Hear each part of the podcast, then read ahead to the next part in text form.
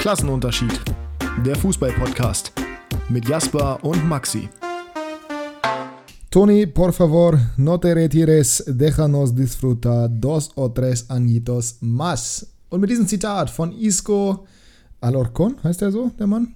Alarcón. Alarcón, herzlich willkommen zur nächsten Episode Klassenunterschied. Heute nach einem Sieg der Bremer nach einem Sieg der Hannoveraner mit guter Stimmung. Wir haben gerade schon eine halbe Stunde Vorgespräch gehabt, die nicht geplant war.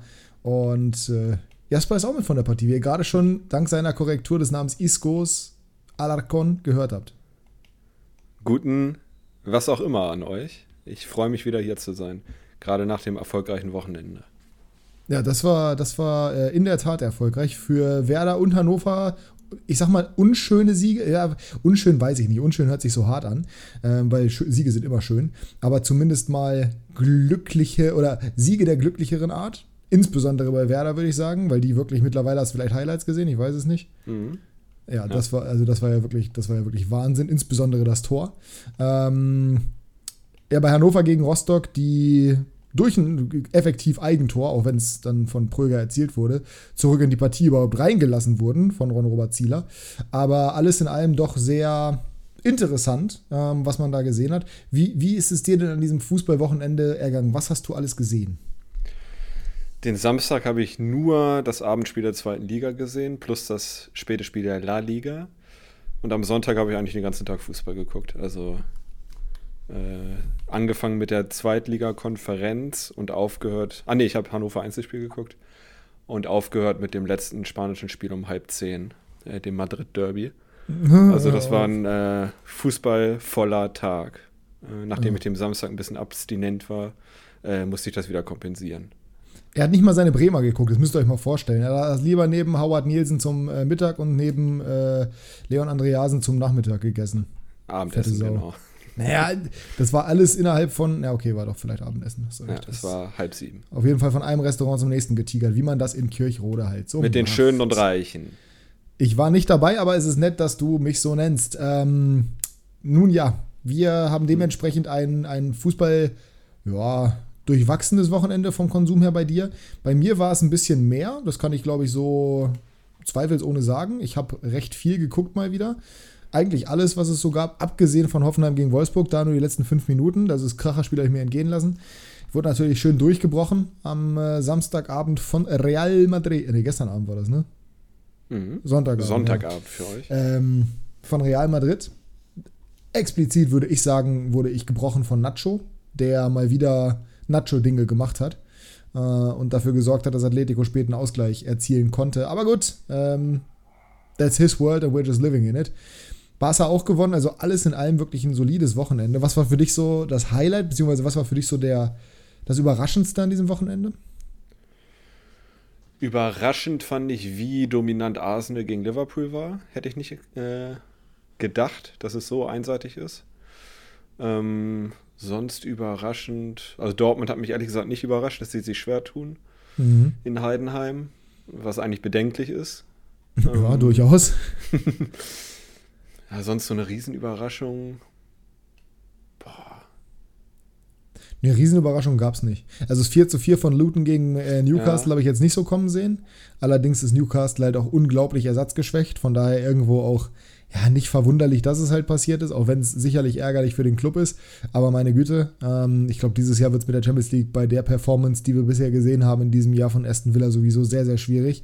Ja. So oder so, aber dass Celta Vigo 3-0 in Osasuna gewinnt, war ein bisschen überraschend. Aber das ist jetzt nicht so das Knallerspiel gewesen. Nee, ich wollte gerade sagen, das ist halt schon sehr Special Interest. Das ist ungefähr so, als ja. wenn hier, weiß ich nicht, Hoffenheim äh, 3-0 gegen Heidenheim verlieren würde. ja. ja. So in etwa. Was, was überraschend wäre, aber jetzt nichts, wo man irgendwie sagt, boah, ich bin also ich bin schon schockiert, aber ich bin jetzt nicht, bin jetzt nicht übermäßig schockiert, glaube ich. So kann man das ganz gut ja. formulieren. Naja, ähm, dementsprechend war auf jeden Fall viel los, über was man reden kann. Ähm, bei Dortmund weiß ich ehrlich gesagt nicht, wie viel wir darüber reden müssen, weil es ja eigentlich nichts geändert hat im Vergleich zur ja. Vorwoche. Also sie haben nicht gewonnen. So, aber spielerisch ist es weiterhin absolute, ein absolutes äh, Armutszeugnis. Der FC Bayern gewinnt gegen Gladbach, gegen seinen Angstgegner. Gladbach macht es ihnen schwer, aber sie sind am Ende dann doch da. Auch da gibt es jetzt nicht so richtig viel drüber zu reden. Generell in der Bundesliga finde ich zumindest, wenn ich mir so die Ergebnisse angucke, relativ wenig, wo man wirklich drauf eingehen muss. Leverkusen macht seine Hausaufgaben, Leipzig macht seine Hausaufgaben, ähm, Dortmund halt, wie gesagt, naja. Aber ähm, ansonsten tue ich mich da schwer mit. Da war es in der zweiten Liga, finde ich, doch noch mal ein bisschen noch mal ein bisschen interessanter. Die einzige Szene, die man vielleicht noch mal besprechen könnte oder dürfte, ist für mich der äh, ja, Foul Ah ja, warte mal. Köln hat gegen Frankfurt gewonnen. Das ist schon überraschend. Ja, stimmt. also nicht so, nicht, so, nicht so richtig, weil Frankfurt halt auch nicht so gut aus der Winterpause gekommen ist, wie es die Ergebnisse suggeriert haben.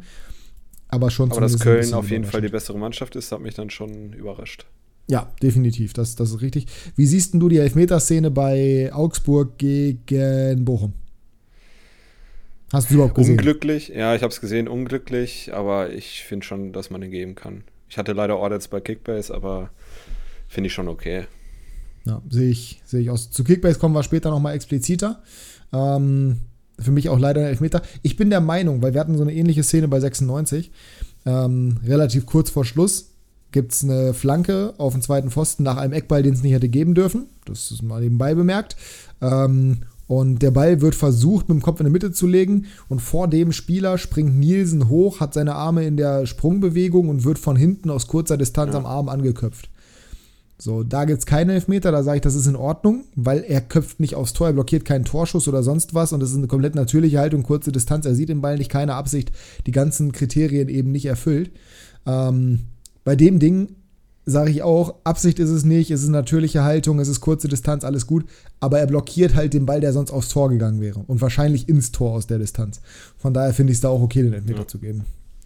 Ja, aber Nielsen, also der wurde leider äh, schon gegeben, so ein Elfmeter. Und in dem ja, Leider ja. sieht man schon die Meinung, äh, finde ich, eigentlich unberechtigt. Von daher fand ich es okay, dass er da weiterspielen lassen hat. Ja, sehe ich äh, ganz genauso. Ja, bei Hannover müssen wir auch nicht über vieles reden. Da war nicht so richtig viel los. Bei Werder, wie gesagt, auch nicht. Also Mainz war die überlegene Mannschaft. Ähm, hat allerdings sich ja. selber ja, zerstört, beziehungsweise hat sich selber bestraft durch einen Abwehrfehler früh in der Partie. Bei 96 ist es ein Eigentor auf der einen Seite, dann quasi ein Eigentor von Zieler und dann ein wunderschöner Standard. Allerdings schwächt man sich selber, weil Marcel Halstenberg mit Rot nach einer Tätlichkeit durch Nachtreten vom Platz fliegt und dementsprechend mal mindestens gegen Fürth und den HSV nicht mit dabei ist. Zwei Duelle gegen, wenn man über Aufstieg reden will, direkte Konkurrenten, da wir nicht über Aufstieg reden wollen, gegen schwere Gegner einfach jetzt. ähm, wir haben mit Bright Array B einen soliden Ersatz, der aber natürlich nicht das Niveau von Halstenberg hat. Aber heute Nachmittag kam dann eine Meldung oder heute Abend kam eine Meldung, der ich noch überhaupt keinen Glauben schenke. Das kann ich jetzt hier direkt schon mal sagen. Vielleicht sieht es morgen früh, wenn wir den Podcast hochladen, schon ganz dumm aus. Aber ich glaube 0% daran, dass Derek Köhn in diesem Winter noch zu Galatasaray Istanbul wechselt. Es gibt das Gerücht, dass die interessiert sind. Das ist darin begründet sicherlich auch, dass sie Geld eingenommen haben durch den Sascha Bowie-Transfer. In der Türkei ist das Transferfenster noch geöffnet und theoretisch könnte Köhn also jetzt noch wechseln. Allerdings möchte Gala wohl eine Laie mit Kaufoption im Sommer und im Sommer hat Köhn eine Ausstiegsklausel in Höhe von 3 Millionen Euro.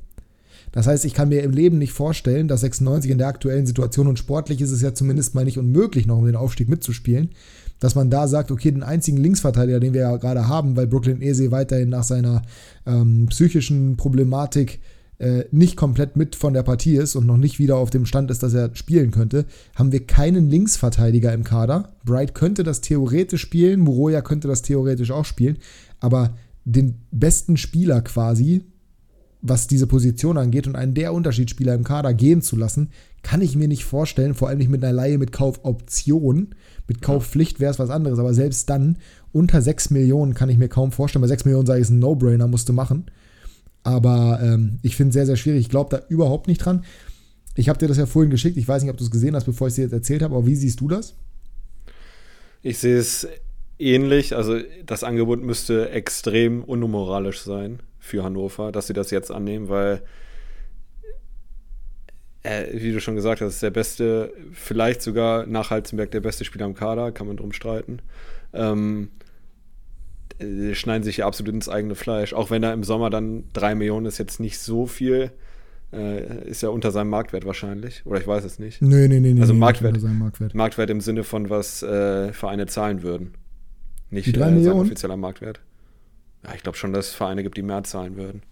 Also er hat, er hat, er hat einen Marktwert bei, bei Transfermarkt von 3 Millionen. Das Ding ist, du darfst halt mhm. halt nie vergessen, dass er wirklich ein, er ist halt ein Zweitliga-Außenverteidiger und er ist 25. So. Das heißt, er ist jetzt nicht mehr der Jüngste. Das heißt auch gleichzeitig, er ist nicht mehr der entwicklungsfähigste, etc. etc. Er hat noch nie auf allerhöchstem Niveau gespielt. Ähm, ich. Ja, um es kurz zu machen, ich glaube, es würde nur in Frage kommen, wenn das Angebot wirklich krass wäre. Und ich äh, kann es mir nicht vorstellen. Mit dieser Kaufoption glaube ich auf keinen Fall. Also ich würde jetzt auch viele meiner Pferde auf äh, einen äh, Verbleib in Hannover bis zum Sommer setzen. Im Sommer gehe ich davon aus, dass er gehen wird. Das ist auch, glaube ich, mehr oder weniger geplant gewesen nach dieser Saison. Ich kann es mir aber halt null vorstellen, dass man ihn jetzt abgibt, weil das überhaupt nicht zur Arbeit von Markus Mann passen würde. Wir haben ja jetzt auch bei Teuchert gesagt, ähm, wir lassen den nicht so äh, in die USA zu St. Louis wechseln, weil es halt eben der sportliche Verlust in keinerlei ähm, ja, Ver Verhältnis stehen würde zu der äh, geringen Aufwandsentschädigung quasi, die wir bekommen hätten oder geringen Ablösesumme. Und ähnlich ist es ja auch bei Köhn. Und ich kann mir halt, wie gesagt, nicht vorstellen, dass Gala so einen so so ein, so ein Transfer jetzt noch macht ähm, beziehungsweise dass 96 einfach ein großes Interesse daran hat. Wie gesagt, wenn wirtschaftliche Faktoren mitspielen, wie zum Beispiel eine Ablöse von 6 Millionen Euro für einen Zweitligaspieler, dann müsstest du aller Wahrscheinlichkeit nach überlegen. Das ist dann auch nachvollziehbar. Aber ähm, damit würdest du halt deine sportlichen Ziele für dieses Jahr ad acta legen, weil dann würde ich auch sagen, selbst Platz 6, ich traue dem Kader einiges zu, aber dann wird selbst Platz 6 sehr, sehr schwer erreichbar. Und äh, die Frage ist halt, ist es dir das wert, das so zu machen? Wenn der Spieler unbedingt wechseln möchte, dann würde ich mich wundern, wenn ich mir die Trainingsbilder angucke, wenn ich mir angucke, wie der gestern gejubelt hat, wenn ich mir angucke, wie der generell drauf ist. Zumal in meinen Augen Köhn müsste wissen, dass der im Sommer Bundesliga spielen kann. Und was willst du lieber? Willst du in der Türkei spielen oder willst du Bundesliga spielen? Ich weiß nicht, wie wichtig ihm Champions League jetzt ist. Klar, das spielst du bei Gala eher, als er jetzt irgendwie bei einem Bundesliga-Team da spielen wird. Aber wie nachhaltig ist das wirklich? Mein Angelino ist auch im Sommer zu Gala gegangen. Spielt er da jetzt noch? Nee, nee ist, ist jetzt bei Aroma. Aroma. Genau. Ja. Also deswegen weiß ich nicht. Ich glaube, du wirst fast nirgendwo auf der Welt so sehr geliebt von Fans wie von türkischen Vereinen, wenn du hinwechselst und gut spielst. Es kann auch in die Hose gehen. Ähm, aber in den meisten Fällen bist du da ja sofort ein Held. Sieht man jetzt ja auch bei Bowie, wie der quasi verabschiedet wurde, beziehungsweise wie die Fans ihn ähm, ja bewertet haben auch vor diesem Transfer und während dieses Transfersaga oder während dieser Transfersaga. Aber ich weiß nicht, ob er, also aus meiner Perspektive wäre es für ihn nicht die richtige Entscheidung. Aber gut, das muss er am Ende selber entscheiden. Und der Verein in Summe, aber wir glauben daran jetzt erstmal nicht so extrem, sagen wir, ne? Nee, ich glaube ehrlich gesagt fast gar nicht dran. Wahrscheinlich wird es morgen verkündet, hoffentlich nicht, aber du, nee, also ich, ich, ich gebe dem, geb dem Gerücht 5%, aber bei meinem Glück wird es morgen verkündet werden. So. Das, äh, Dann sage ich 10%. Ja, also, nein, es ist, es ist, es ist äh, sehr unwahrscheinlich. Wie wahrscheinlich ist es denn, dass Werder nächstes Jahr international spielt eigentlich? Das würde ich auch ungefähr in dem Prozentbereich sehen. Äh, 5% würde ich ungefähr sagen.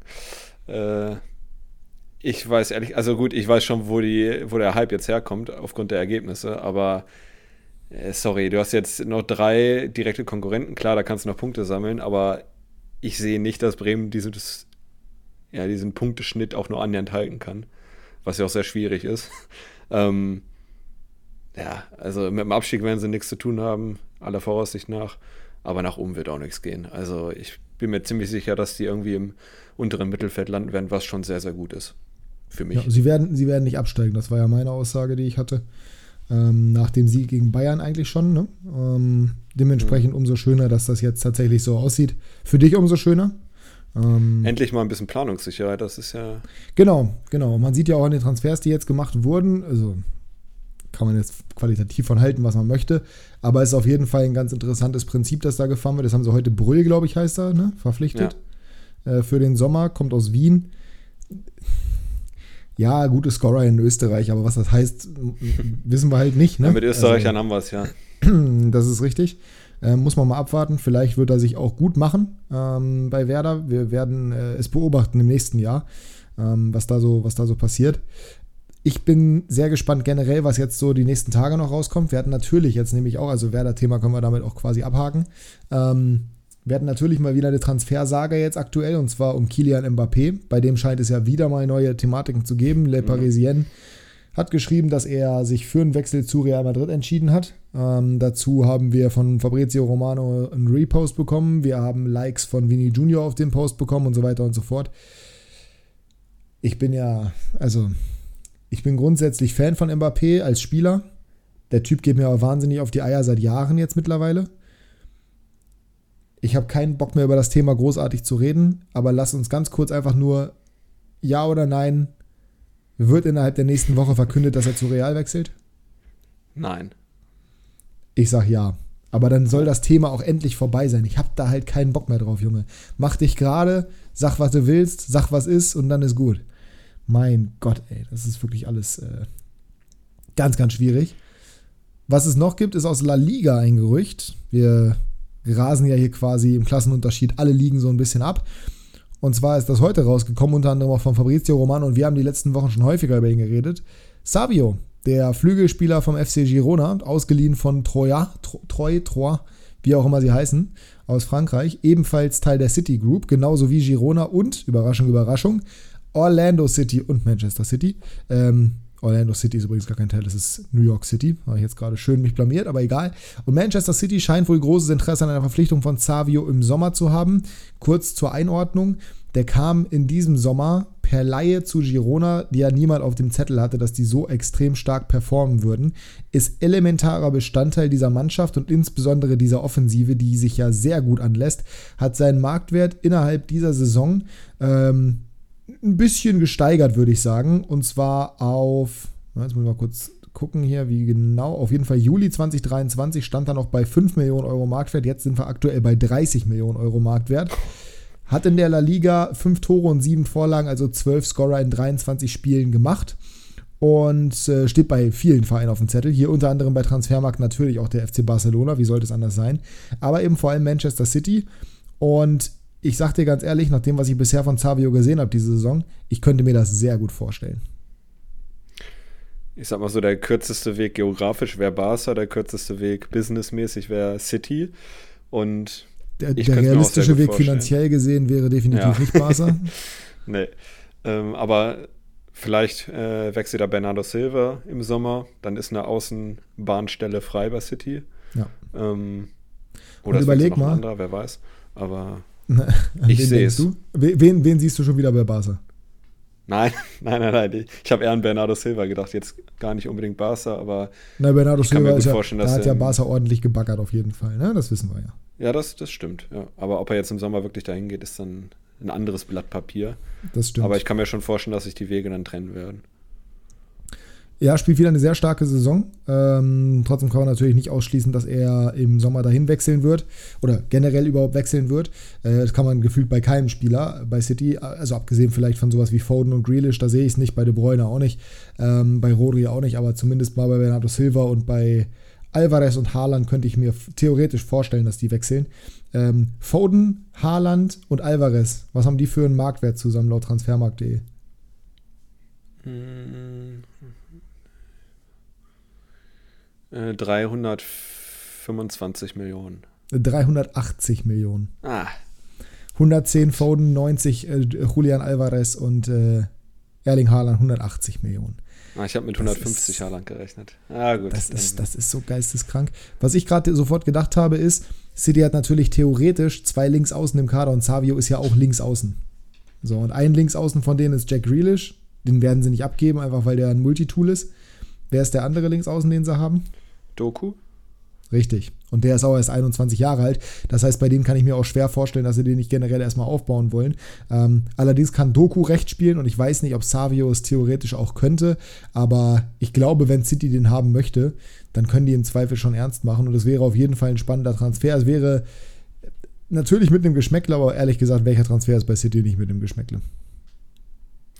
Ja, aber wie schon gesagt, die Wege von Girona nach Manchester, ins blaue Manchester, die sind ja wirklich sehr, sehr kurz. Deswegen. Und andersrum.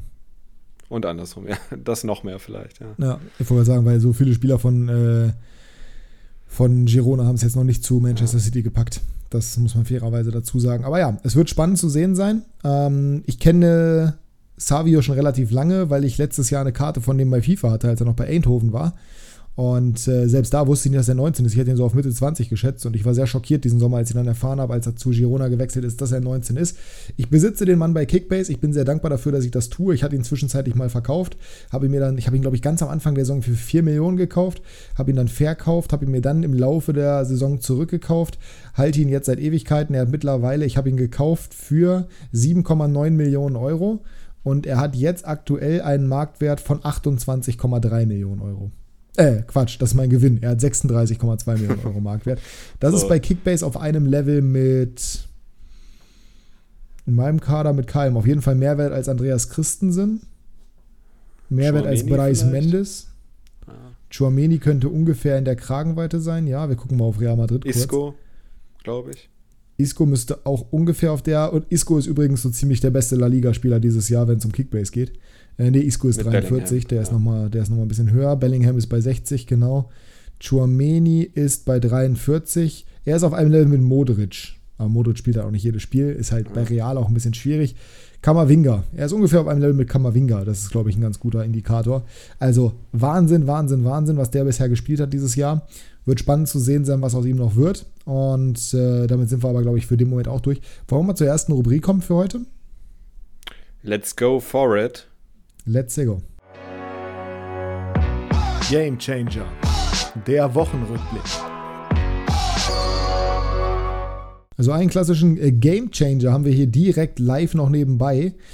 Manchester City lag mal wieder gegen Brentford, die letztes Jahr das einzige Team waren, die gegen den amtierenden englischen Meister zweimal gewinnen konnten. Eins und hinten durch ein Tor von Neil Mopay, der ja von Tottenham eingeschult wurde mit der Celebration. Ich weiß nicht, ob du es mitbekommen hast. Ja, das habe ich, ja. Ja, äh, wieder getroffen, aber nachdem Flecken neun Paraden im ersten Durchgang gezeigt hat, machte Phil Foden den Ausgleich und in der 53. Minute jetzt auch den Führungstreffer für Man City. Talking about a Game Changer.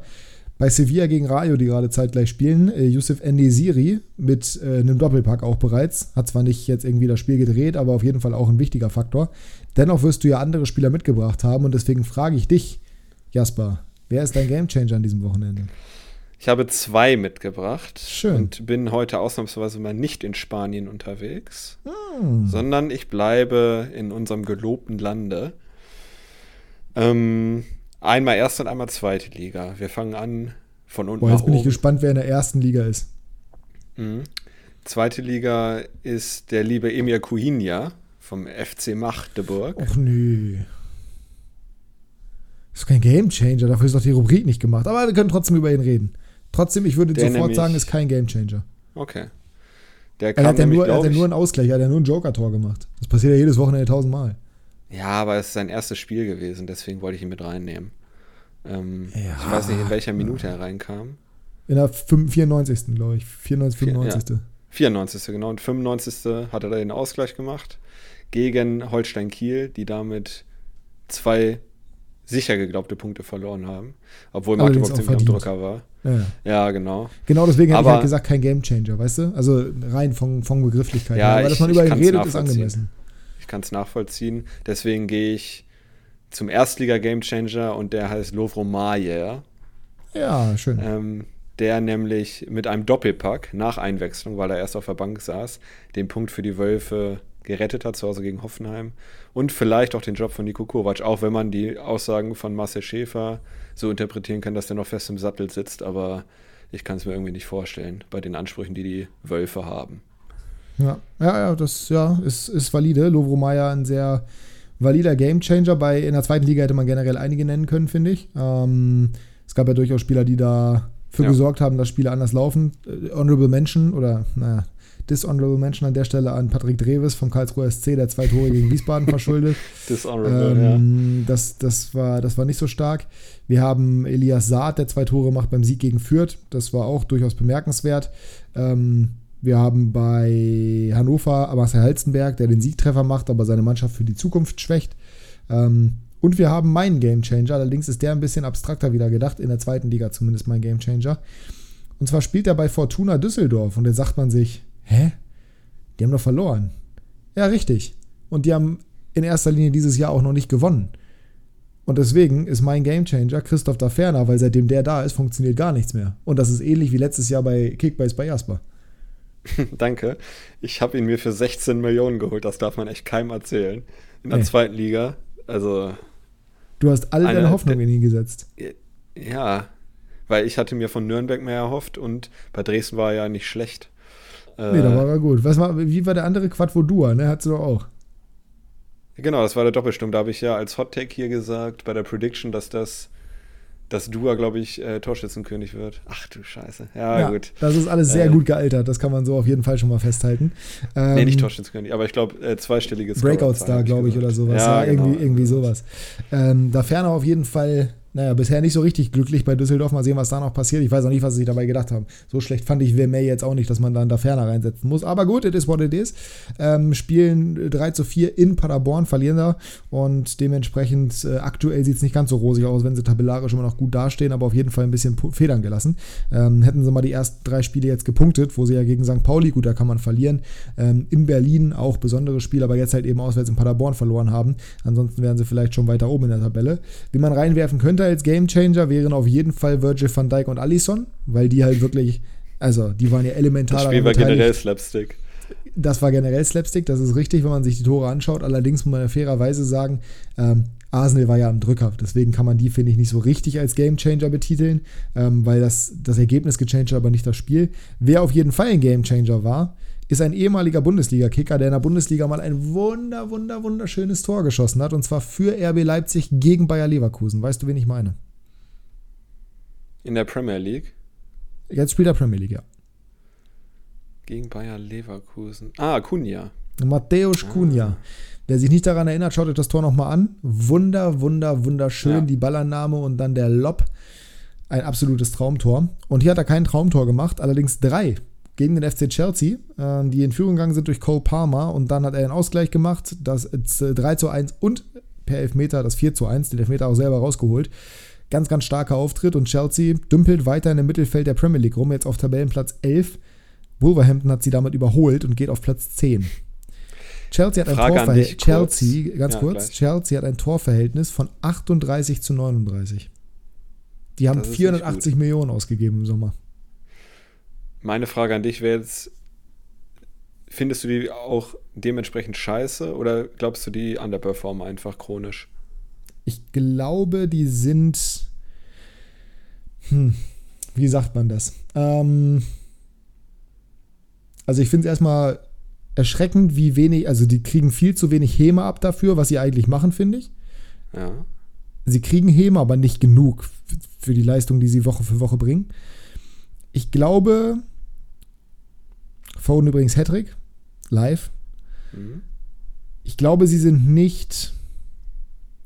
Ich glaube, sie underperformen nicht klassisch. Ich glaube aber auch nicht, dass sie wirklich so scheiße sind. Ich glaube, es ist eine Mischung aus beidem. Ich glaube, der Kader ist einfach wahnsinnig schlecht zusammengestellt. Ja, Ein ähnliches Problem, ich, was ich auch bei Schalke sehe. Ähm, wobei bei Schalke, bei Schalke brennt es an allen Ecken und Enden einfach nur.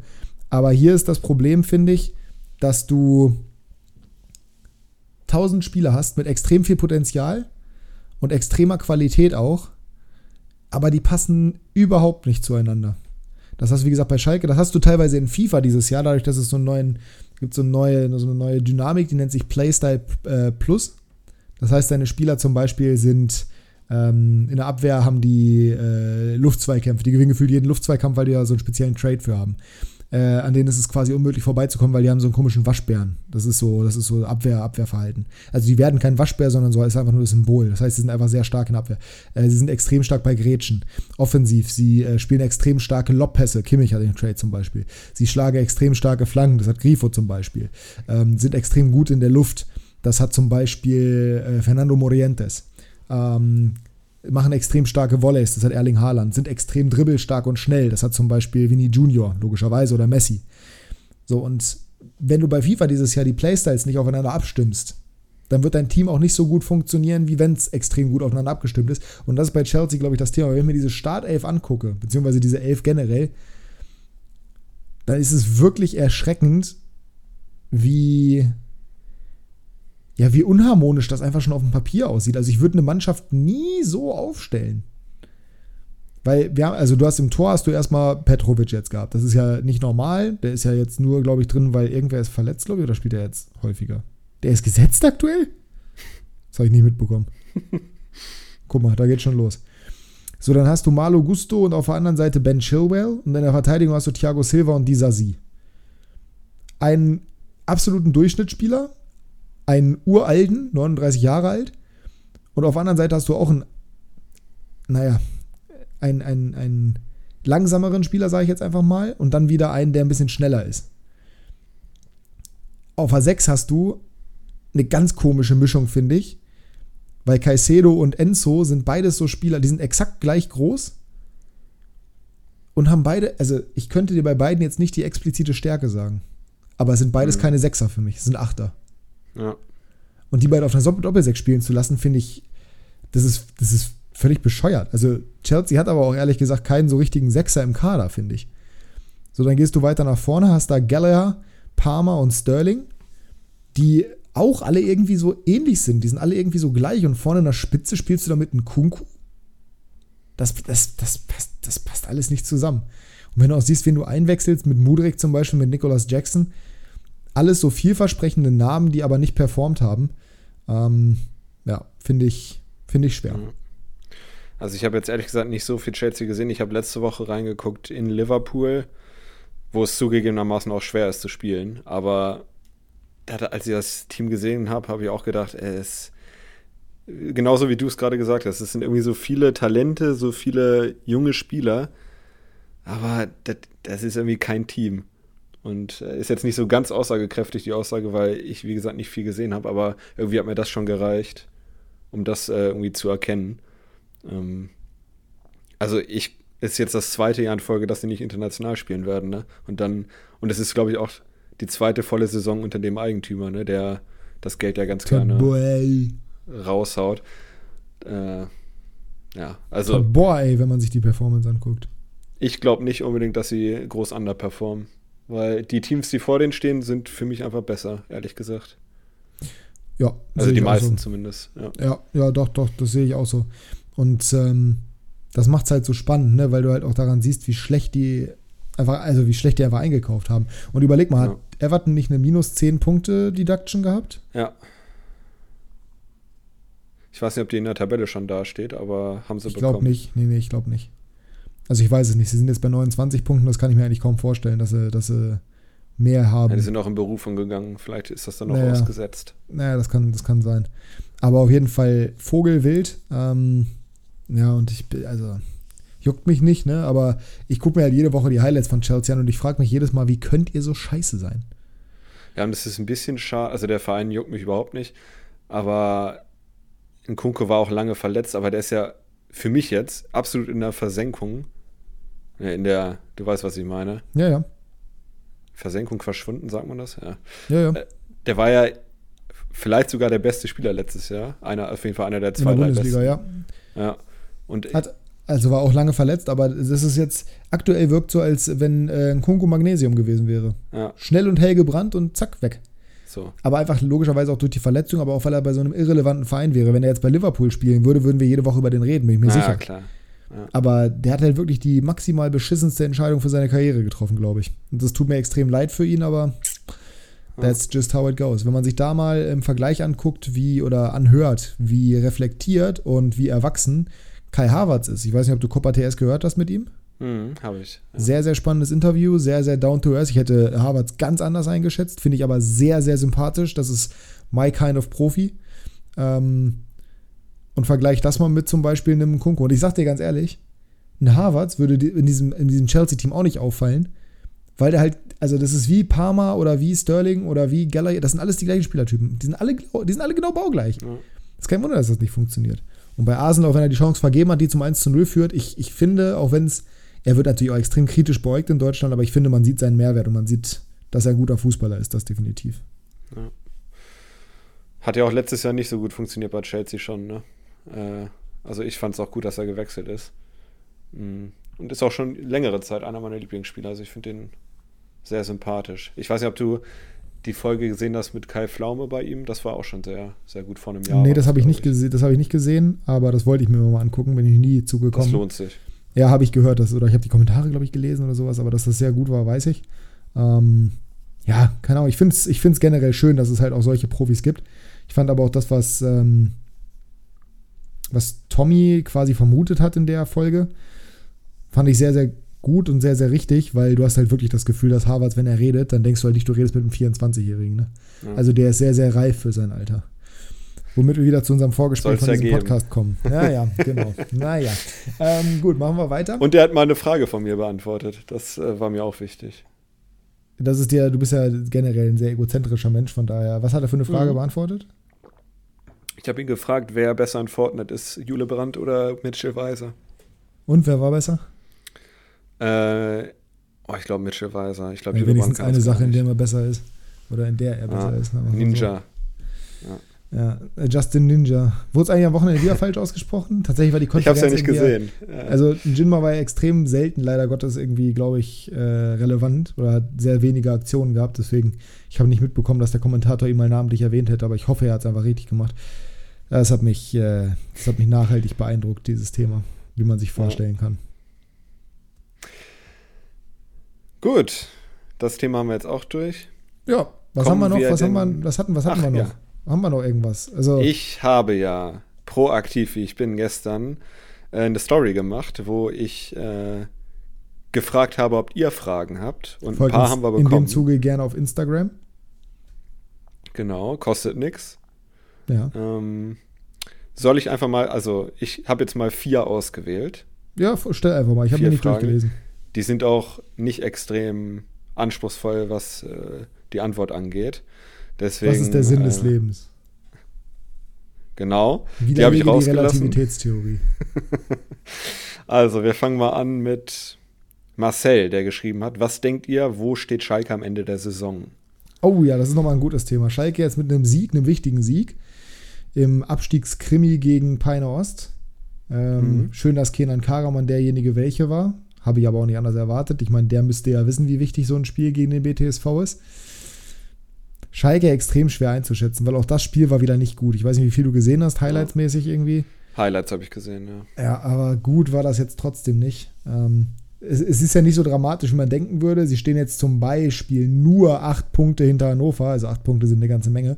Aber Hannover zum da Beispiel. Da sollte der Blick aber nicht hingehen. Genau, aber Hannover steht zum Beispiel elf Punkte hinter St. Pauli und Hannover ist nur fünf Plätze davon entfernt. Also so dramatisch ist es nicht. Sie haben halt auch nur drei Punkte Vorsprung auf den 16. Rostock.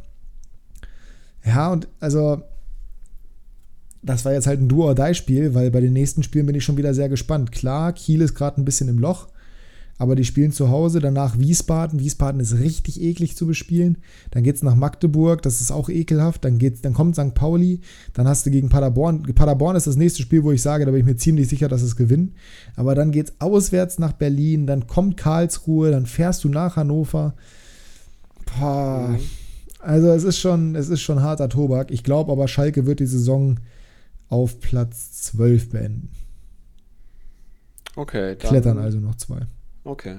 Dann sage ich, dass sie auf Platz 14 festfahren.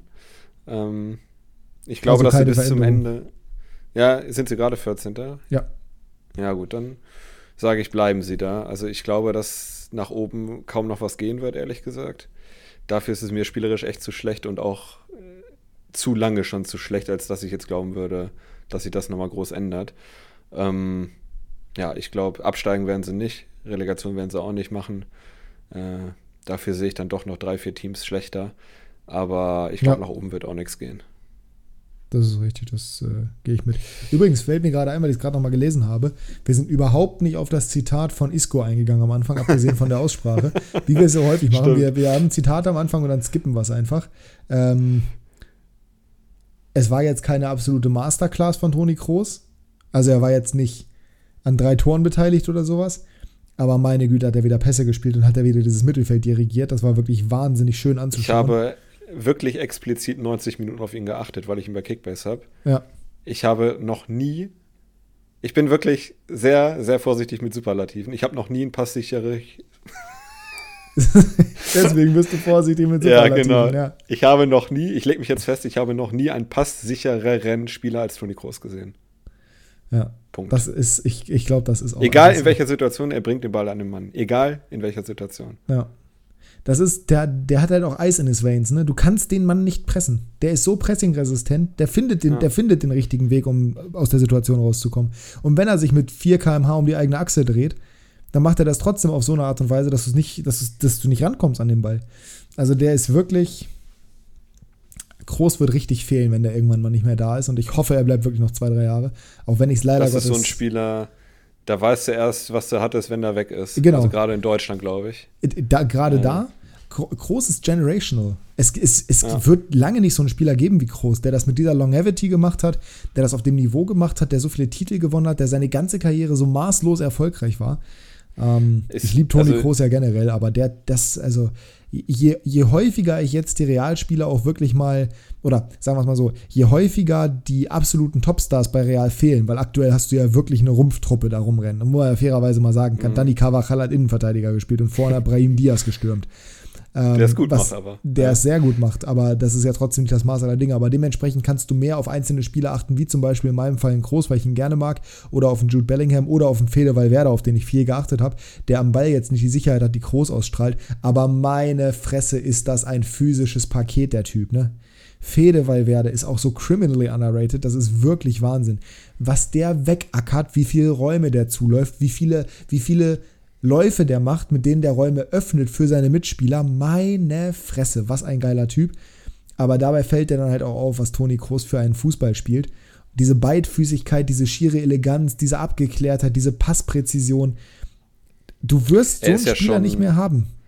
Er ist ja Zeit. schon offiziell der erfolgreichste deutsche Spieler aller Zeiten, titelmäßig. Ja. Ähm, Aber er wird nie das, also wahrscheinlich wird er nie ja, das eben. Standing haben. Und also das liegt Matthias einfach nur daran, dass er nicht in Deutschland geblieben ist, weil sie alle neidisch sind. Matthias Sammer, Lothar Matthäus haben beide gesagt, das ist der beste Mittelfeldspieler aller Zeiten in Deutschland. Ja. Ähm, und ich, ich glaube, die beiden, die beiden können das beurteilen tatsächlich. Die beiden haben den Ballon d'Or gewonnen, darf man genau. nicht vergessen. Deswegen. Ich, also für mich, gut, wir haben Lothar Matthäus kaum spielen sehen oder gar nicht, aber für mich sind Matthäus und Groß die beiden besten deutschen Mittelfeldspieler aller Zeiten. Und zusammen mit Franz Beckenbauer und Gerd Müller vielleicht die besten. Na gut, der habe ich auch nicht spielen sagen. sehen. Aber, ja. Nee, aber man kann es ja erahnen. Ja, ja, also. ja, das, also ich würde da mitgehen. Also ich finde, ich, der moderne Fußball ist halt meiner Meinung nach deutlich besser. Man kann jetzt darüber reden, ob er schöner ist, ob er cooler ist, ob er, ob er ähm, nicer ist, so nach dem Motto, durch das ganze Geld etc. etc. Aber er ist auf jeden Fall, was, was das reine Spiel Fußball angeht, er ist so weit entwickelt, wie es noch nie war. Und in der Zeit ist Toni Kroos auf jeden Fall der beste deutsche Mittelfeldspieler. Und deswegen ist Toni ja. Kroos für mich der beste deutsche Mittelfeldspieler aller Zeiten. Er ist vielleicht nicht der prägendste deutsche Mittelfeldspieler aller Zeiten. Oder vielleicht, nee, ich, ich gehe sogar noch größer. Für mich ist Toni Kroos der beste deutsche Spieler aller Zeiten. Er ist vielleicht nicht der prägendste aller Zeiten, nicht der dominanteste aller Zeiten. Aber wenn du Toni Kroos mit den Fähigkeiten, die der hat, und das ist ja das Geile bei dem, der ist ja trotzdem nur 4 km/h schnell, stell den ins Mittelfeld in den 80ern, 70ern, 60ern, in den 90ern, der macht genau das Gleiche auf einem unfassbaren Niveau. Sein Bruder, Werder-Legende natürlich, äh, hat ja auch den sehr, sehr guten Satz gesagt. Rob Cross ihn. ist das, ne? Genau. Ja. Der größte Flex, den man über Toni Kroos sagen kann, ist, Toni Kroos hat keine Prime, weil seine ja. Karriere ist Prime. Ja, das, es ist so. Es ist so. Der, und, der äh, hat ja keine Phase, also gut, er hatte, glaube ich, vor zwei Jahren so eine Saison, die jetzt nicht Weltklasse war. Aber der Rest ja, und dann ist kam die nächste und dann kam die nächste ja. und die war völlig überragend. Ähm, ich glaube, bei Kroos ist das Thema, Uli Hoeneß ist schuld daran, also Uli Hoeneß hat, seine, hat sein Standing gekillt. Und Uli Hoeneß ist gut darin, Karrieren zu buryen. Ja. Und das hat er bei Kroos auch gemacht. Und dafür bin ich, ich richtig sauer. Ich bin so froh, dass er von Bayern weggegangen ist. Ja, ja, das, ja, ich bin froh, dass er zu Real gegangen ist. Ähm, ich bin bei nicht vielem David sauer auf, auf Uli Hoeneß. Mir ist Uli Hoeneß relativ egal. Aber da bin ich richtig sauer auf den. Weil das Standing von Toni Kroos in Deutschland, die müssten ihn alle auf Händen, gut, wir sind in Deutschland, da wird niemand auf Händen getragen. Außer Jaden Sancho wechselt zurück in die Bundesliga. Aber ähm, den müsstest du, den müsstest, den, den müsstest du vom Borsigplatz bis zum Marienplatz tragen auf Händen. So. Das ist so eine absolute Fußballlegende. Wir werden alle so traurig sein, wenn er nicht mehr da ist. Ich finde seinen Charakter aber auch so gut. Das ist jetzt sehr viel ja. äh, Lobpreiserei. Man kann hier, einfach auch mal ein bisschen über Toni Kroos reden. Der hat sich ja. das verdient. Also, ich höre seit drei Jahren jede Folge genau, von seinem Podcast. Ja. Ohne, ohne Ausnahme. Ich höre den jedes Mal, weil er, äh, gut, einerseits auch wegen Felix, mag ich ja auch, aber wie Toni Kroos auf die ganzen Sachen reagiert, jetzt auch mit Saudi-Arabien und so, der hat, der hat einfach eine Meinung, der hat eine klare Meinung und dem ist es scheißegal, was die anderen dazu sagen. Zum Beispiel das Interview nach dem Champions League-Finale. Genau, sowas.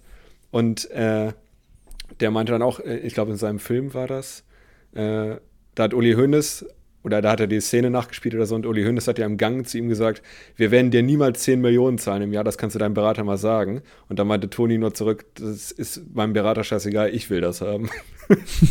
so, das äh, fand ich schon ganz gut. Äh, Volker Struth, genau, ich habe das Buch von Volker Struth gelesen, von seinem Berater. Und das ist auch so lohnenswert, äh, weil da auch so viel über Toni geschrieben wird. Also das würde ich auch jedem empfehlen zu lesen. Äh, sehr, sehr gutes Buch.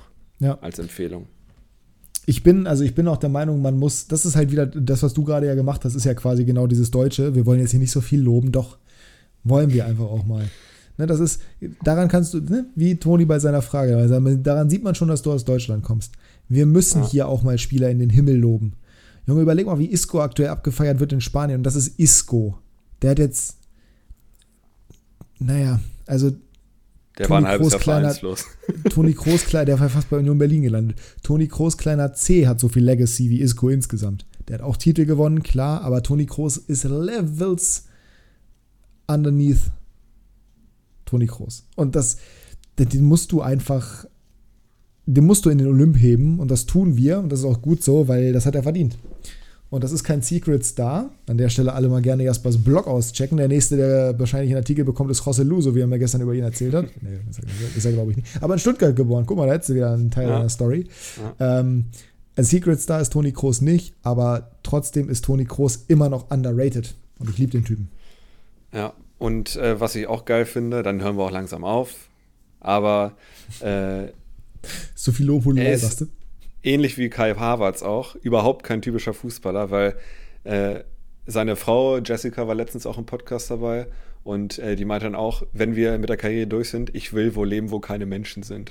Das war ihr großer Wunsch. Die hassen ja das, die Öffentlichkeit, die wollen überhaupt nicht durch die Innenstadt gehen oder sowas, die wollen einfach zu Hause chillen und sie meinte, sie möchte am liebsten ins größte Kaff der Welt ziehen, wo keine Menschen sind und nur Tiere.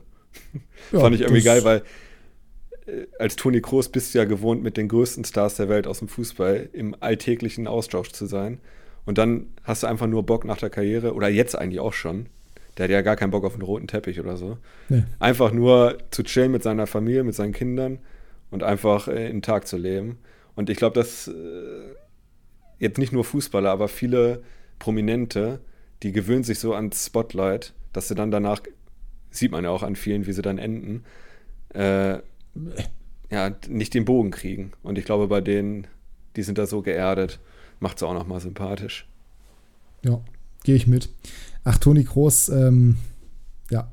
Wie gesagt, das Buch habe ich immer noch nicht gelesen, aber äh, hast du mir auch schon mehrfach empfohlen. Es ist eine dicke Empfehlung für jeden und generell alles, ja. alles was TK betrifft, ähm, Legende. Ja. Das, kann man, das kann man so sagen. So, Jetzt aber genug der Lobhudelei, es wird unangenehm langsam. So. Jokes aside. Ähm, du hast Fragen rausgesucht. Mach genau, jetzt weiter. kommen wir auch schon zur zweiten, genau. Zwei von vier. Kommen richtig schnell voran hier, ja. Und zwar wer, äh, von Leonel. Ich weiß nicht, ob das der richtige Name ist. Leonel, ja.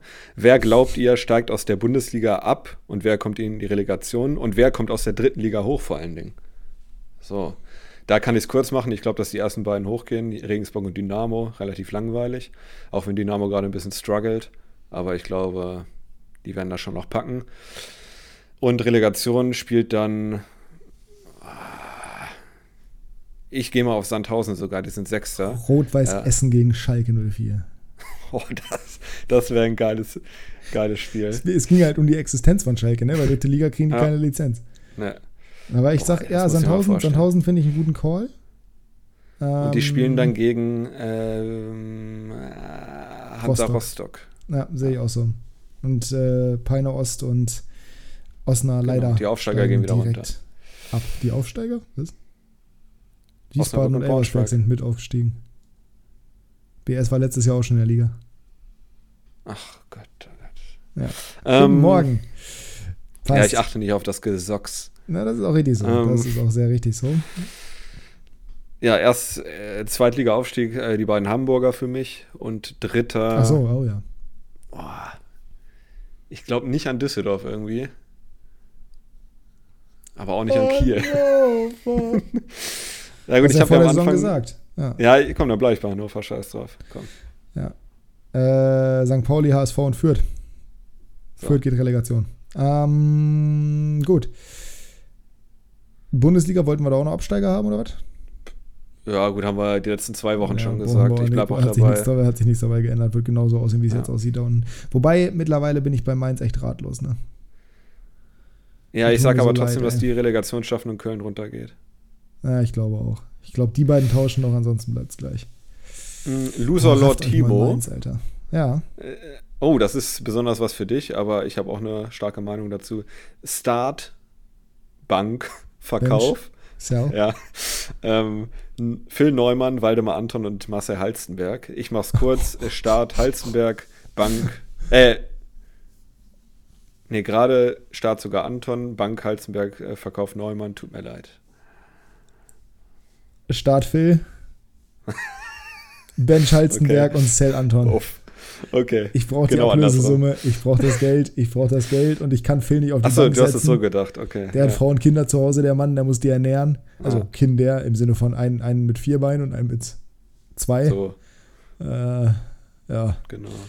Und hat wahrscheinlich das wenigste Geld bis jetzt verdient von den dreien. Also, ja, außerdem ist Halzenberg Finish, ganz ehrlich. genau. Die, es geht um die Hat nächsten beiden Spiele, gezeigt. oder?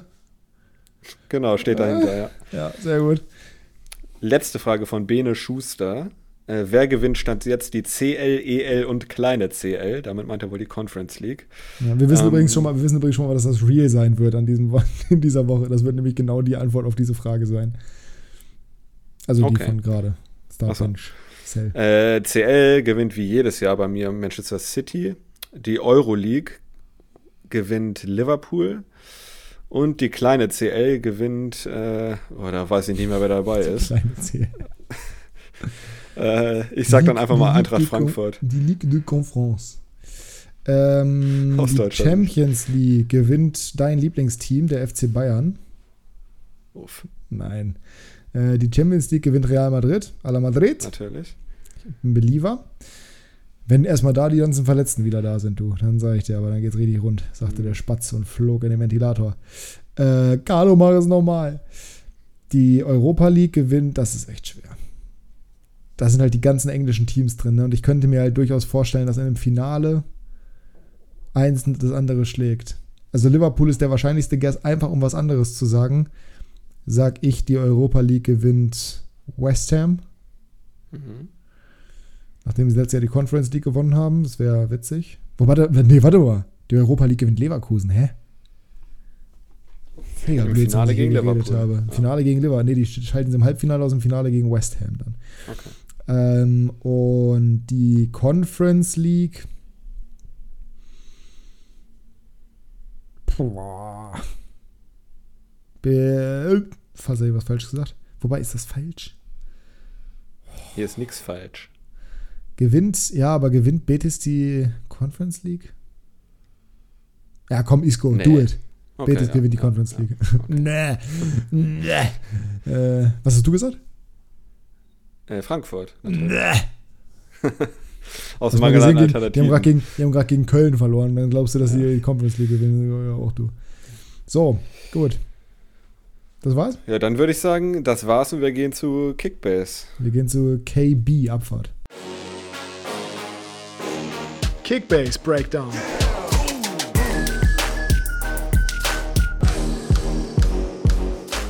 Oh, ich möchte eigentlich gar nicht drüber reden. Lass uns doch lieber über den DFB-Pokal reden. Was tippen wir denn in den beiden Spielen? Ich bin ja morgen im Stadion bei Leverkusen gegen äh, den VfB aus Stuttgart für euch heute. Da tippe ich auf ein 2 zu 1 für die Heimmannschaft. Aber ich tippe auf ein richtig. Naja, wobei will ich nicht, ich will kein Elfmeterschießen, soll nicht so lange gehen. Ich sage ein 3 zu 1 für Leverkusen, spät per Konter. Und was tippen wir bei Saarbrücken gegen Gladbach? 2-1 für Saarbrücken. Ach, halt's mal. 1-4 Gladbach. Die werden zurückliegen und dann werden sie schrubben. Ähm, so, gut. Kickbase dieses Wochenende war schwierig in multipler Hinsicht, aber ähm, war interessant. Das kann man, glaube ich, so sagen.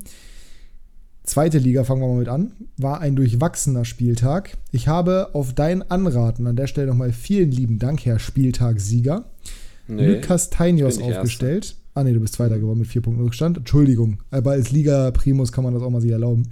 Ich habe Lukas Tainios aufgestellt. Ähm, minus 58 Punkte. Zugegebenermaßen Karloc äh, von, von Lautern auch nur 38 gemacht. Das wären aber immerhin dann dementsprechend 58 plus 38, 66, 96 Punkte. Schöne Zahl, wären es mehr gewesen. Mit 96 Punkten mehr hätte ich über 900 gehabt und wäre mal zumindest einen Platz weiter vorne gewesen. Ähm, danke nochmal dafür, für diesen tollen Tipp. Ich habe dir einen Elfmeter geschenkt, den hat er dann leider vergeben. Ja, das Beste, was passiert ist an diesem Wochenende, war Timo Becker direkt zum Start des Spieltags mit seinem Tor gegen Magdeburg. Äh, Marius Müller ist ins Tor zurückgekehrt, auch das war toll, mit 135 Punkten. Ansonsten war es nur Quark. Dementsprechend will ich gar nicht großartig drüber reden. 810 Punkte trotzdem noch in Ordnung oder 817 für die zweite Liga. Aber nicht so richtig doll. Jonas gewinnt den Spieltag. Herzlichen Glühwurm. 1165 Punkte. Bester Spieler. Timon Weiner, Keeper von Kiel, Fokin Zombie, Bilbia und Vukotic sowie Ache und Van der Bremt. Einen starken Kader hat er zusammen. Ist allerdings in der Gesamtwertung nur Neunter. Neunter? Oh. No. Okay. Ja, heute Morgen hatte ich noch 40 Punkte Vorsprung vor ihm. Äh, dann gab es ordentlich Korrekturen. Ich glaube, gerade für Hartel und äh, ich glaube nur Hartel alleine und der hat irgendwie minus 40 bekommen. Ähm, deswegen bin ich auf den zweiten gerutscht mit vier Punkten Rückstand. Ist kein Genickbruch, aber fand ich trotzdem schade. Äh, ja, ich habe die Liga schon gewonnen. Äh, wir können zur ersten Liga gehen, glaube ich. Skripski oder Rote?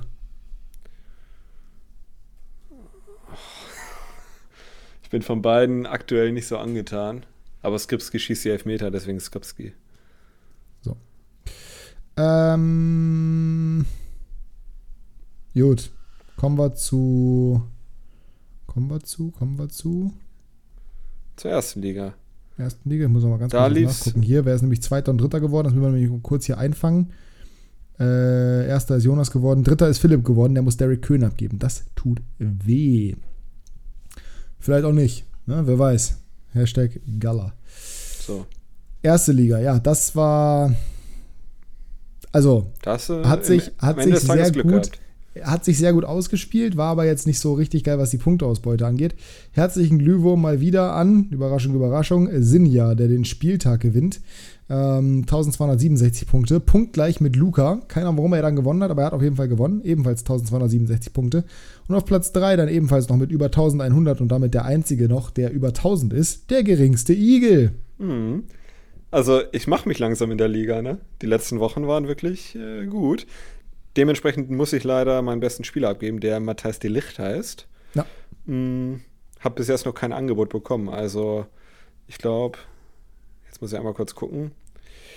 Lieber Domo.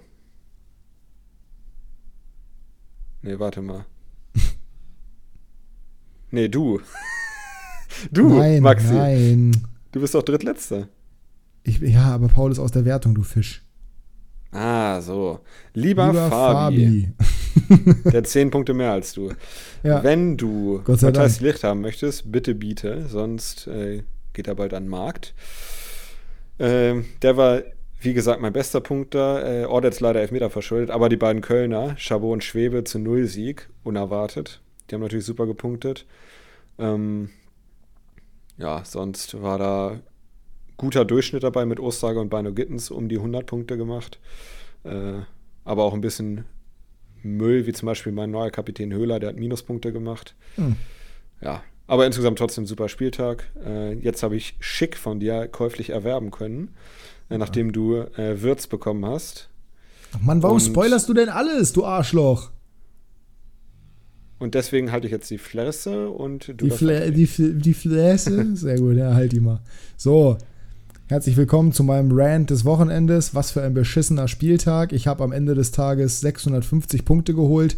Mein bester Punkter ist Xavi Simmons, der hat 197 geholt und damit fast ein Drittel davon. Sané 150 und danach, das war's mit dem Schützenfest. Wagnumann bei einem 3 zu 1, 91 Punkte ist okay. Ist okay. Ja, Matus also- Bero wieder eine Großchance verballert, 87 Punkte, auch okay. Cassi hat nicht Fehler vor Gegentor bekommen, Gott weiß warum, 84 Punkte. Und dann Mukoko, Masovic, Swanberg, Schick nicht gespielt, Olschowski logischerweise nicht gespielt. Ich musste ja meinen Nikolas abgeben.